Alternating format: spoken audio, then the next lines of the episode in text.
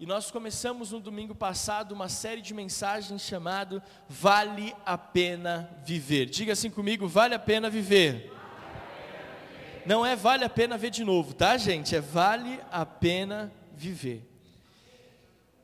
E essa série de mensagens eu quero fazer uma, uma retrospectiva, uma breve introdução da série, não da mensagem. Mas nós estamos no mês de setembro amarelo. E como igreja, nós vamos falar sobre como é maravilhoso viver. Querido, não tem nada mais é, é, é importante do que respirar, do que viver. Nós não podemos perder a gratidão no nosso coração pelo simples fato de nós estarmos vivos hoje. Você acordou pela manhã com esse dia lindo, com esse sol maravilhoso. Depois à tarde, depois do culto, você vai fazer um churrasco com a sua família. Você vai aproveitar a piscina na sua casa. Você vai fazer, vai ser um tempo maravilhoso. Vale a pena viver. Se você não agradeceu ainda por estar vivo, eu quero que você feche seus olhos e diga assim: Senhor, muito obrigado pela minha vida, por estar vivo. Por que, que nós estamos falando sobre vale a pena viver? Existe um número crescente de doenças emocionais. Nós estamos num tempo onde dificilmente você não conhece pelo menos uma, duas pessoas que já passaram, estão passando por depressão ou algum tipo de transtorno emocional é muito difícil. Nós possivelmente conhecemos pessoas que fazem parte da nossa família, pessoas que trabalham conosco, pessoas que têm algum tipo de desafio nessa área emocional. E com isso nós estamos levando ao número crescente de pessoas que estão atentando contra a sua própria vida, pessoas que pensam em tirar a sua própria vida. Eu falei na semana passada que o número de suicídios no Brasil por ano chega a 12 mil. O número de pessoas que tiram a sua própria vida anualmente chega ao número de 12 mil. Então, como igreja, nós não podemos nos furtar, nós não podemos deixar de falar sobre um tema tão delicado. Você está aqui comigo? Então, óbvio que tem coisas que nós não podemos ficar falando e exaltando, é óbvio que não estou exaltando o suicídio nem a morte, não é esse o nosso objetivo, não é esse o nosso papel, mas nós não podemos deixar de falar. Nós não podemos deixar de alertar a igreja, abrir os olhos da igreja sobre um assunto tão importante, porque da igreja passando por desafios emocionais, essa pessoa precisa ser curada. Mas tão importante é dar à igreja, a você, como cristão, as palavras certas para ser um instrumento de bênção na vida das pessoas que você conhece. Olha para quem está do seu lado, bem nos olhos lindos dessa pessoa e diga: Deus pode te usar. Mais forte, Deus pode te usar. E nós temos falado na nossa igreja que existem três tipos de conexões que nós, como metodista renovado aqui na Cantareira, queremos fazer. A primeira conexão é da igreja com Deus. Diga assim: Eu amo a Deus. Então, essa é a primeira conexão. A segunda é a conexão entre os irmãos. E nós preservamos e batalhamos para que a igreja tenha relacionamentos fortes de amizade. Sim ou não? Quantos aqui têm amigos na igreja que já podem dizer mais chegados que irmãos? Levante a mão. É isso. Dos adolescentes até os mais experientes, né, Mário? Todos aqui conseguem ter laços fortes. Eu estou brincando, você acha que não é mais tiozão hoje, não. Mas também criar vínculos da igreja com a comunidade. Eu estava refletindo, essa série de mensagens que nós ministramos hoje, também nós ministramos o ano passado, faz um ano. E foi exatamente no mês de setembro que chegaram algumas famílias preciosas que estão conosco até hoje. Pessoas que passaram por essa experiência de transformação de vida, porque a igreja cria vínculos com a comunidade. Eu fiquei tão feliz, outro dia eu fui aqui no restaurante aqui embaixo, e aí nós estávamos almoçando e o garçom chegou para mim, ô pastor, sua, as lives da igreja estão demais. Eu fiquei assustado. E, e eu nem tenho, nem tinha, nem fico divulgando para ele, nem, tem, nem fico mandando as lives, mas de alguma forma a igreja está alcançando as pessoas.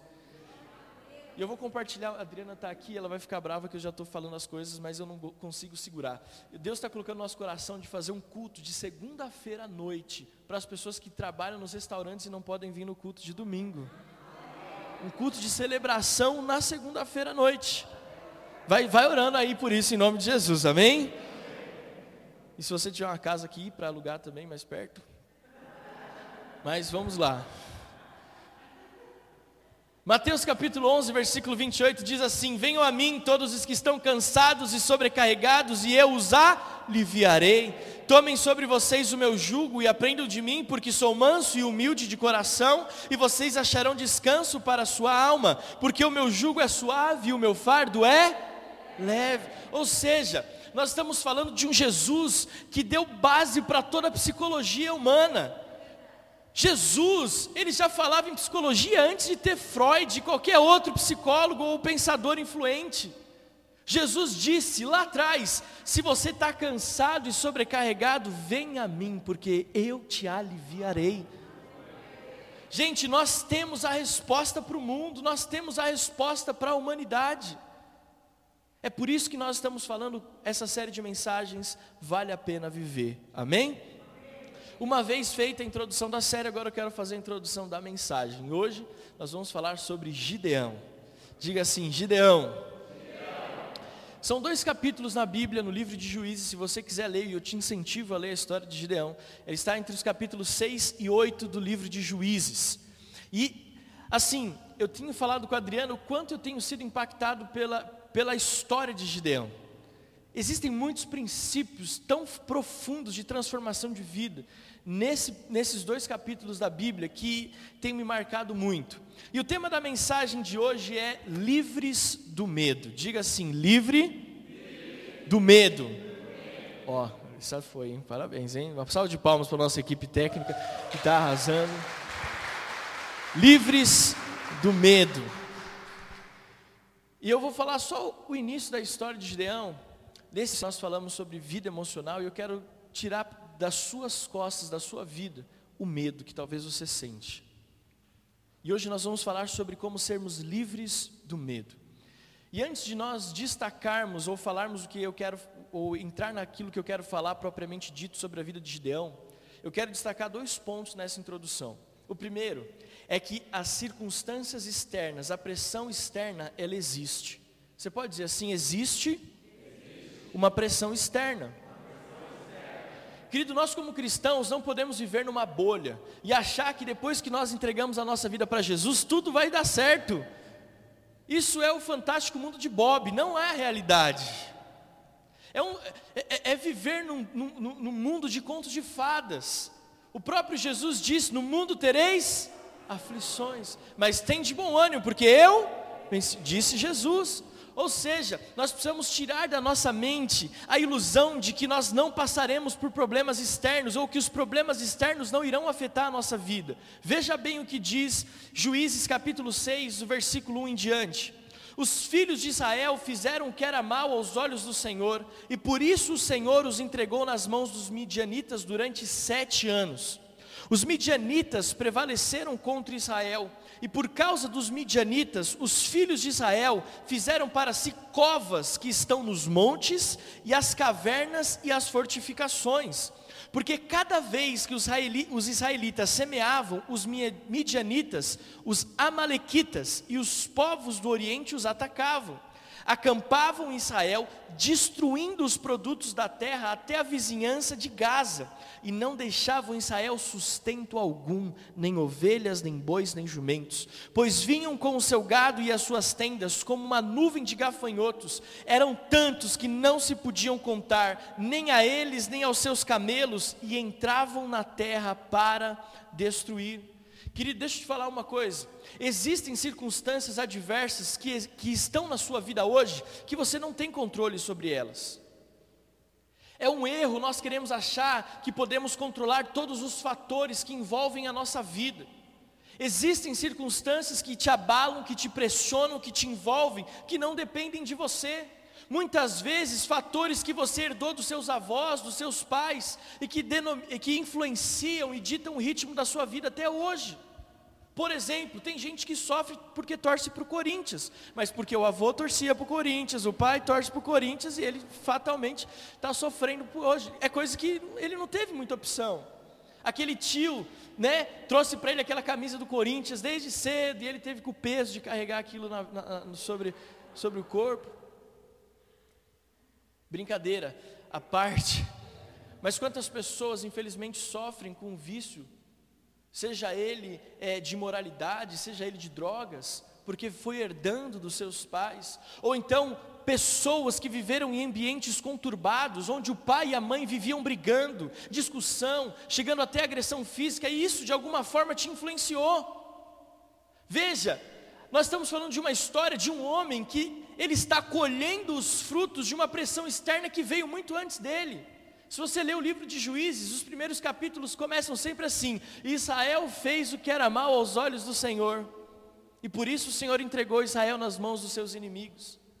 Durante sete anos, os midianitas invadiam Israel, e todas as vezes que a colheita estava pronta para ser é, ali é, retirada, eles vinham e saqueavam e não deixavam nada para os israelitas, para o povo de Deus.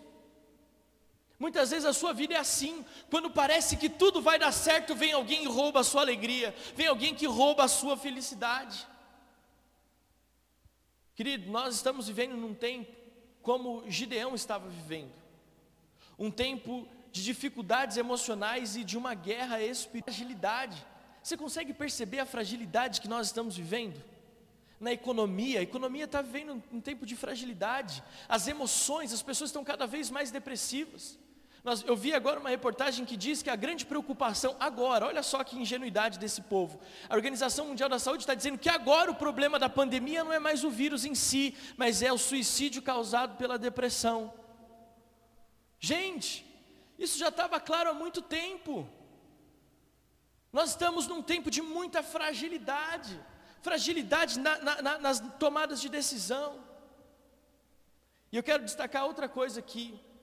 Muitas vezes hoje, nós estamos colhendo frutos daquilo que aconteceu antes de nós, nas gerações anteriores. Mas eu quero fazer uma pausa e perguntar para você: como você tem lidado ou vivido a sua vida e o que você vai deixar para as gerações que virão depois de você? Que tipo de mundo ou de família você está criando para os seus filhos, para os seus netos? Que tipo de relacionamento com Deus você tem? Qual a sua conduta na diversidade? Como você lida com os momentos de euforia? Como você estabelece o seu senso de justiça? Como você tem honrado a Deus com as suas palavras e as suas atitudes? Tudo isso é o que nós podemos fazer para mudar a história das gerações que virão depois de nós mas nós ainda estamos tendo que trabalhar com as gerações que vieram antes de nós e com toda a carga emocional que eles deixaram. Mas existe uma boa notícia, amém. Juízes 6,6, a parte B diz: Então os filhos de Israel clamaram ao Senhor. E eu quero dizer o seguinte: por mais que as pressões externas alcancem a sua vida, eu quero dizer para você o seguinte: se nós nos levantarmos e orarmos, Deus pode mudar essa história. Segunda destaque que eu quero fazer nessa introdução é que toda pressão externa gera uma insegurança interna. Aquilo que nós vivemos e que nos traz dor, que nos causa dor, que nos causa é, é, ali problemas, gera dentro de nós uma insegurança. Olha só o que aconteceu, Juízes 6, de 13 a 15, preste atenção. Gideão respondeu: Ah, meu Senhor, se o Senhor Deus está conosco, por que nos aconteceu tudo isto? E onde estão todas as suas maravilhas que os nossos pais contaram?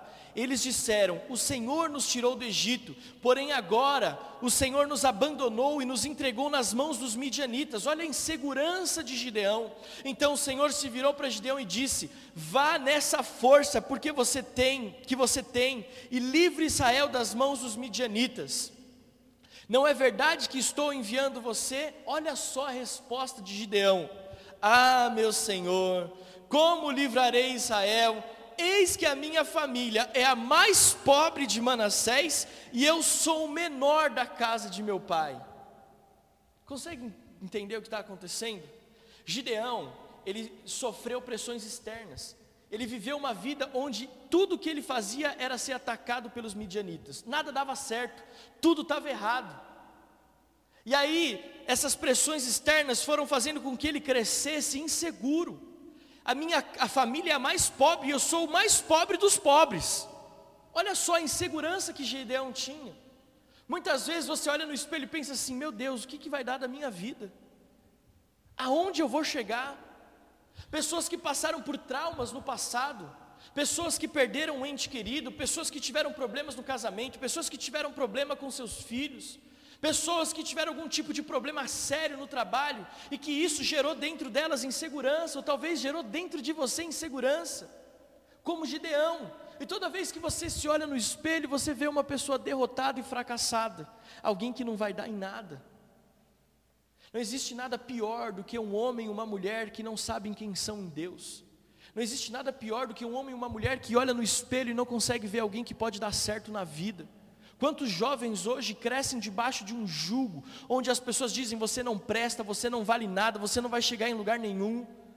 Com que adolescentes e jovens cresçam debaixo de uma opressão que gera tanta insegurança.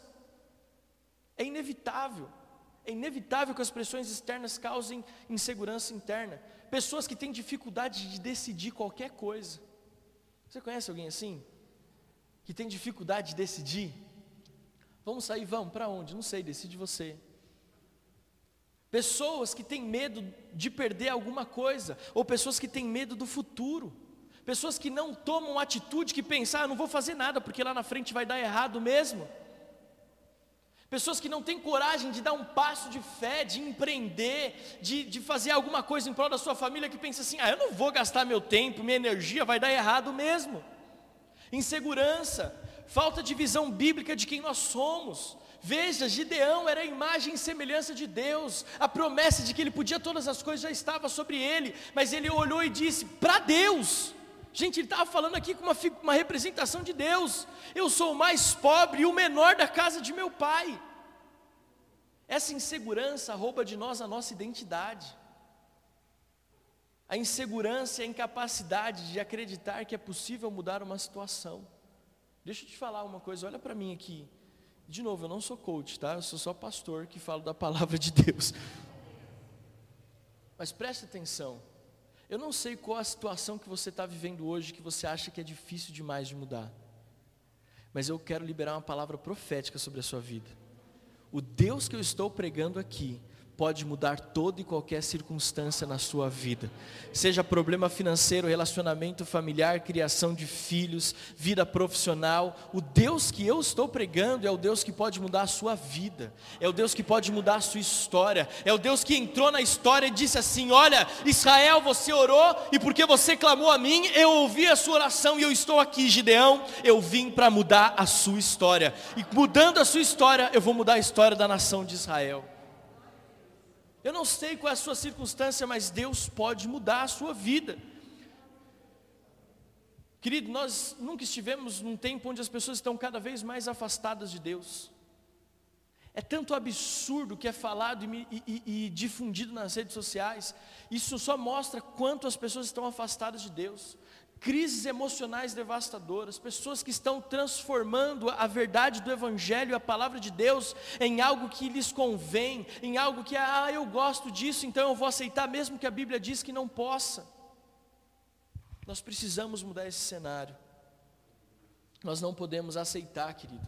Quando, quanto mais permitimos que as coisas continuem como estavam, mais estamos permitindo que as pessoas invistam suas forças no lugar errado e da forma errada. Veja, se Deus não tivesse aparecido para Gideão, ele estaria continuando uma história de derrota e de perdas, que veio dos seus pais e que estava sobre toda a nação de Israel.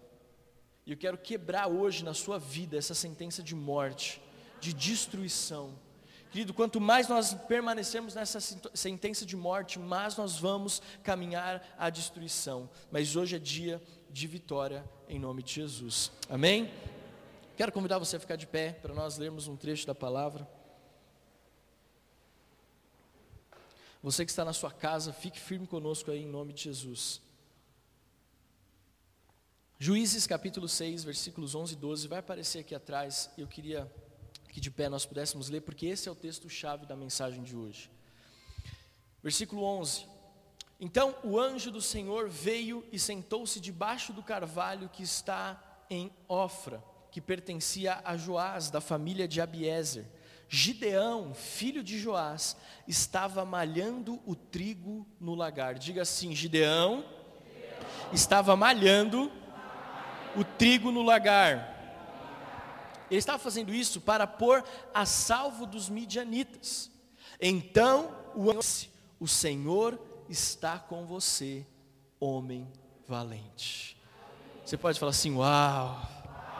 Feche teus olhos, põe a mão no teu coração. Você que está na sua casa da mesma forma, Pai, nós entregamos essa mensagem diante do Senhor. Eu tenho certeza que ela já tem produzido frutos no coração de quem está conosco, ouvindo e participando e cultuando ao Senhor. Que nós possamos sair daqui com a nossa identidade transformada, como o Gideão teve a identidade transformada. Mas acima de tudo, que assim como Gideão, nós possamos ser livres do medo. O medo que nos causa tanta dor, que nos causa tanta insegurança e que nos impede de viver aquilo que o Senhor tem reservado para a nossa vida. Que o Senhor abra os nossos olhos, ouvidos e o nosso coração seja como uma semente, como uma terra fértil para receber a semente da tua palavra. Nós oramos em nome de Jesus. Amém. Amém. Pode se assentar, aplauda ao Senhor enquanto você se assenta em nome de Jesus.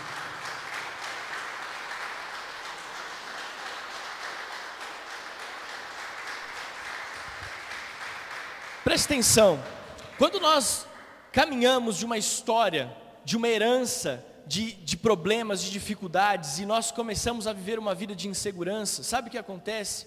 Essa insegurança dá lugar ao medo, e o medo, ele começa a ditar o ritmo das nossas ações. Existe o lado positivo do medo, sim ou não? Por exemplo, quando você está dirigindo um carro e você começa a aumentar a velocidade, o medo é um, é um bom sinal quando você pensa: se eu, se eu continuar aumentando a velocidade, eu pode causar um acidente, eu posso até perder a minha vida. Então, esse medo, na verdade, esse temor nos faz preservar a vida. Por exemplo, quando você vê aquela aquela cobra ali que pode te picar, você não vai ficar fazendo carinho na cobra, porque você sabe que ela pode te prejudicar. Então, aquele temor, aquele medo, ele é benéfico. Mas existe um problema, quando nós somos dominados pelo medo, ele não só nos paralisa daquilo que nos causa dano, mas ele nos impede de viver aquilo que nos pode trazer benefício. O medo nos impede de tomar decisões que podem trazer um momento novo para a nossa vida. Veja, Deus apareceu ali por meio de um anjo a Gideão e disse: Eu ouvi a oração de Israel e eu vou usar você para libertar a nação. Mas espera aí, Deus, eu eu estou malhando trigo no lagar, eu sou a minha família é a mais pobre da tribo de Manassés, eu sou o menor da minha família. O que, que Gideão estava dizendo em outras palavras? Senhor, eu tenho medo do que o Senhor está para me dizer. E o medo de Gideão fez com que ele, talvez, se ele prosseguisse nessa atitude de medo, impediria ele de viver uma experiência sobrenatural com Deus. E eu digo algo para você: a igreja não pode ter medo daquilo que Deus quer fazer no meio dela, porque se nós tivermos medo, nós perderemos grandes oportunidades. O medo, além de nos paralisar, sabe qual é o outro problema do medo? Ele nos faz agir de forma irracional. O medo nos faz agir de forma irracional e muitas vezes o medo nos faz tomar decisões desastrosas. Não precisa levantar a mão, mas quantas vezes o medo te levou a caminhos que não deveria? Quantas vezes por medo você tomou decisões que te roubaram a alegria? Veja, pastor, por que você está falando isso? Simplesmente porque a Bíblia diz que Gideão, filho de Joás, estava malhando trigo no lagar. Aí você fala, pastor, mas o que, que tem de errado nisso? Se nós batermos assim rápido, a gente não vai prestar atenção no que está acontecendo, mas Gideão estava malhando trigo no lugar errado, porque ele estava com medo dos midianitas. E quando nós estamos com medo, nós fazemos coisas que nós não deveríamos fazer. Diga assim: o medo me faz ter atitudes que eu não deveria ter. E aqui é o que eu quero ministrar com você para sermos libertos do medo. O medo nos coloca no lugar errado e nos faz agir de forma errada. Pastor, como assim? O lugar de malhar o trigo não era no lagar. O lagar é o lugar que os israelitas usavam para tratar a uva, para fazer o vinho. E existe uma grande diferença entre lagar e eira. Gideão estava malhando trigo no lugar errado porque o medo dominou a vida dele. Muitas vezes nós estamos no lugar errado, fazendo a coisa errada, porque nós temos medo de enfrentar o que temos que enfrentar. Qual que é a diferença entre uma e outra? Você já vai entender.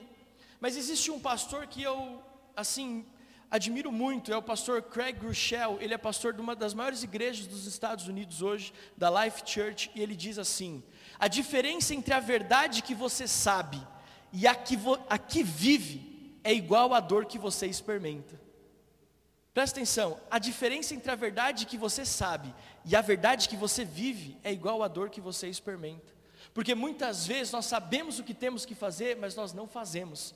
E por não fazer o que devíamos fazer, nós experimentamos dor e sofrimento.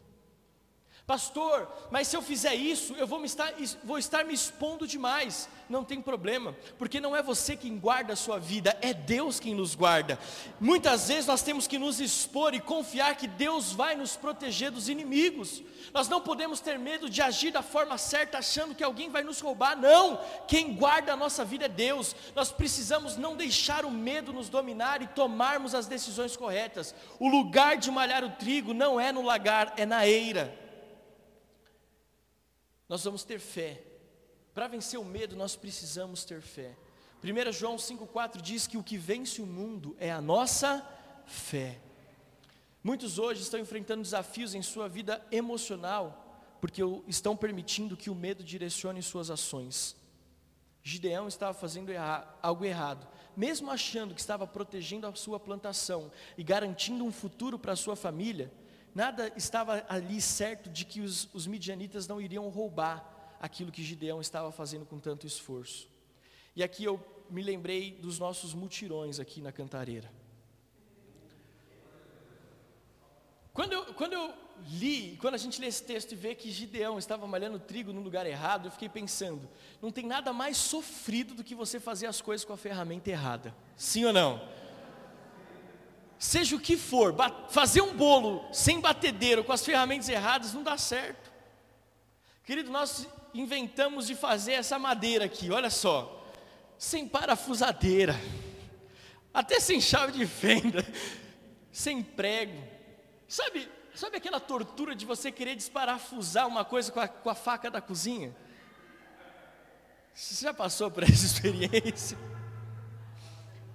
Gente, você estraga todas, todas as facas da sua mulher ali, ó.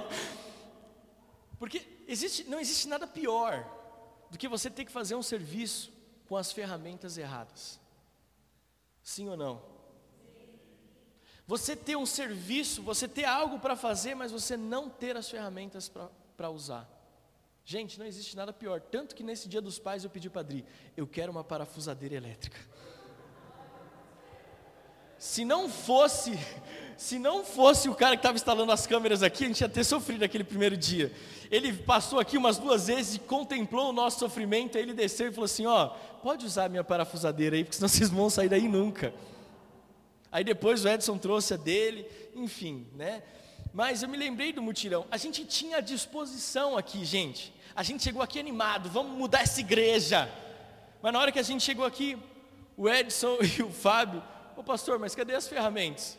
Falei, não sei. Eu acho que tem. Isso é fé, né? Mas muitas vezes nós temos disposição, mas o medo não nos permite usar as ferramentas corretas. E nós começamos necessidade. O medo te faz sofrer sem necessidade. Olha para mim aqui, por favor. O medo te faz sofrer sem necessidade. Por isso nós precisamos ser livres do medo. Pastor, qual que é a diferença entre eira e lagar? Porque esse é o centro da mensagem, eu já estou encerrando. Na antiguidade, cada vinha, lugar onde se plantavam as uvas, tinha o seu próprio lagar. O que, que era lagar? Era uma cisterna feita na rocha. Diga, cisterna feita na rocha. Comumente, as, as, o, os, o lagar, na verdade, o lagar, ele tinha 2 metros e 40 de comprimento por um metro e meio de largura. E ele era cavado na rocha, então eles batiam na rocha para fazer ali o lagar e faziam um furo no final, é, é, no fundo daquela, daquele lagar, daquela rocha, para que à medida que as uvas eram pisadas, aquele vinho, aquele, ele escorresse e entrasse ali nos tonéis, entrasse ali no, nos lugares onde ele deveria ficar armazenado. As pessoas que pisavam as uvas, elas ficavam amarradas nas cordas por segurança, e por ser um trabalho muito, muito duro, muito árduo, as pessoas colocavam comumente músicos ali para animar, era uma festa, porque era muito difícil aquele trabalho. Primeiro, porque a, a, a, os, o lagar, geralmente ele ficava em lugares escondidos, escuros e com acesso restrito. Isso era o lagar. onde Gideão estava malhando trigo. Gideão estava malhando trigo no lugar onde era para pisar as uvas. A diferença é que o lugar certo para poder ali você trabalhar o trigo é a eira. E você sabe qual é a característica da eira? É um lugar aberto, amplo e arejado, onde o vento sopra e a luz bate. Por que isso? Porque quando ali você está trabalhando trigo para tirar as impurezas, o vento carrega, se encarrega de levar as impurezas, a palha embora, e você não precisa ter muito esforço. E a luz que bate naquele lugar amplo permite que aquela pessoa que está trabalhando com o trigo, ela possa saber exatamente o que é e o que não é, o que é impureza e o que é propriamente dito fruto daquela colheita. Agora veja, Gideão estava malhando trigo num lugar que não tinha vento, que era escuro, úmido e de difícil acesso. Se ele poderia muito bem, se fosse livre do medo, estar malhando aquilo num lugar onde o vento soprava e o sol iluminava o ambiente. Pastor, então o que o senhor está querendo dizer? Para ser livre do medo, a primeira coisa, nós precisamos depositar a nossa segurança no lugar certo. E o lugar certo muitas vezes não é o mais seguro. Preste atenção, o lugar mais seguro nunca é aonde as pessoas dizem, sempre é onde Jesus está. O lugar mais seguro na tempestade, quando Jesus estava no barco, era onde? O barco. O lugar mais seguro na tempestade, mas quando Jesus estava andando sobre as águas, era onde? No mar. Porque nem sempre o que aparenta ser é o lugar mais seguro sempre vai ser onde Jesus está. E muitas vezes na nossa vida, se nós queremos ser livres do medo, nós precisamos ter um passo de coragem, um passo de ousadia, e mesmo que pareça impossível, onde nós possamos estar ali fragilizados, nós temos que sair e estar no lugar correto, fazer aquilo que é certo no lugar certo, tendo a convicção de que Deus vai nos guardar. Não tenha medo deposite a sua confiança. Muitas pessoas estão buscando tratar a sua vida no lugar errado, no lugar onde é escuro, onde não tem ventilação e onde o acesso é restrito. Sabe o que isso fala? Pessoas que não dão acesso ao seu coração, pessoas que não permitem que ninguém chegue perto, pessoas que se isolam. Essas pessoas nunca vão conseguir ser tratadas por Deus, pelo simples lugar errado. Agora, quando a Bíblia fala da eira, existem duas verdades espirituais fortes aqui que eu vou falar para encerrar. A primeira é que o vento que caracteriza a eira, que leva embora as palhas do trigo, sabe o que simboliza? O vento do Espírito. Se nós queremos ser livres do medo, nós precisamos permitir que o vento do Espírito sobre, sopre sobre a nossa vida. Ele me disse: profetiza ao Espírito, profetiza ao Filho do Homem, e dize ao Espírito: assim diz o Senhor Deus: vem dos quatro cantos, ó Espírito, e assopra sobre esses mortos para que vivam. Gente, olha só, a eira é o lugar onde nós permitimos que o vento do Espírito sopre, é onde leva embora toda a morte, todo medo, toda angústia. Atos 2, capítulo 2, versículo 2 diz: E de repente veio do céu um som como de um vento veemente e impetuoso, e encheu toda a casa em que estavam assentados. O lugar certo de colocarmos a nossa vida não é no lagar, é na eira como Gideão, nós precisamos mudar a nossa ótica, deixar de fazer as coisas no lugar errado, sermos livres do medo e permitir que o vento do Espírito Santo tome conta da nossa vida e sopre para bem longe todas as impurezas, todo o pecado, principalmente todo o medo. E por último, a outra característica da eira não era só o vento que soprava, mas era a luz que batia. Querido, sempre que você ver luz, você tem que entender pela manifestação de Deus. Deus leva isso tão a sério que a palavra de Deus diz: onde a luz de Cristo brilha, as trevas se dissipam. É tão sério que a Bíblia diz que não há comunhão entre luz e trevas. Nós vamos entender que quando nós olhamos para luz, biblicamente falando, nós temos que entender que ela é a palavra de Deus. Salmos 119, 105. Lâmpada para os meus pés é a tua palavra, luz para o meu caminho. Eu quero convidar você a ficar de pé em nome de Jesus.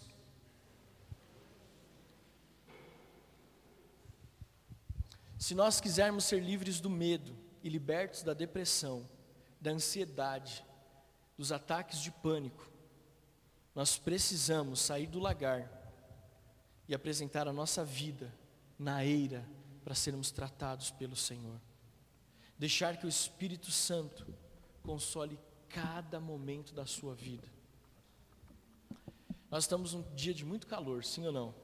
Alguns de vocês estão aqui assim, ó, né? Suando. Nada mais gostoso que num tempo de calor do que sentirmos uma brisa no nosso rosto, sim ou não?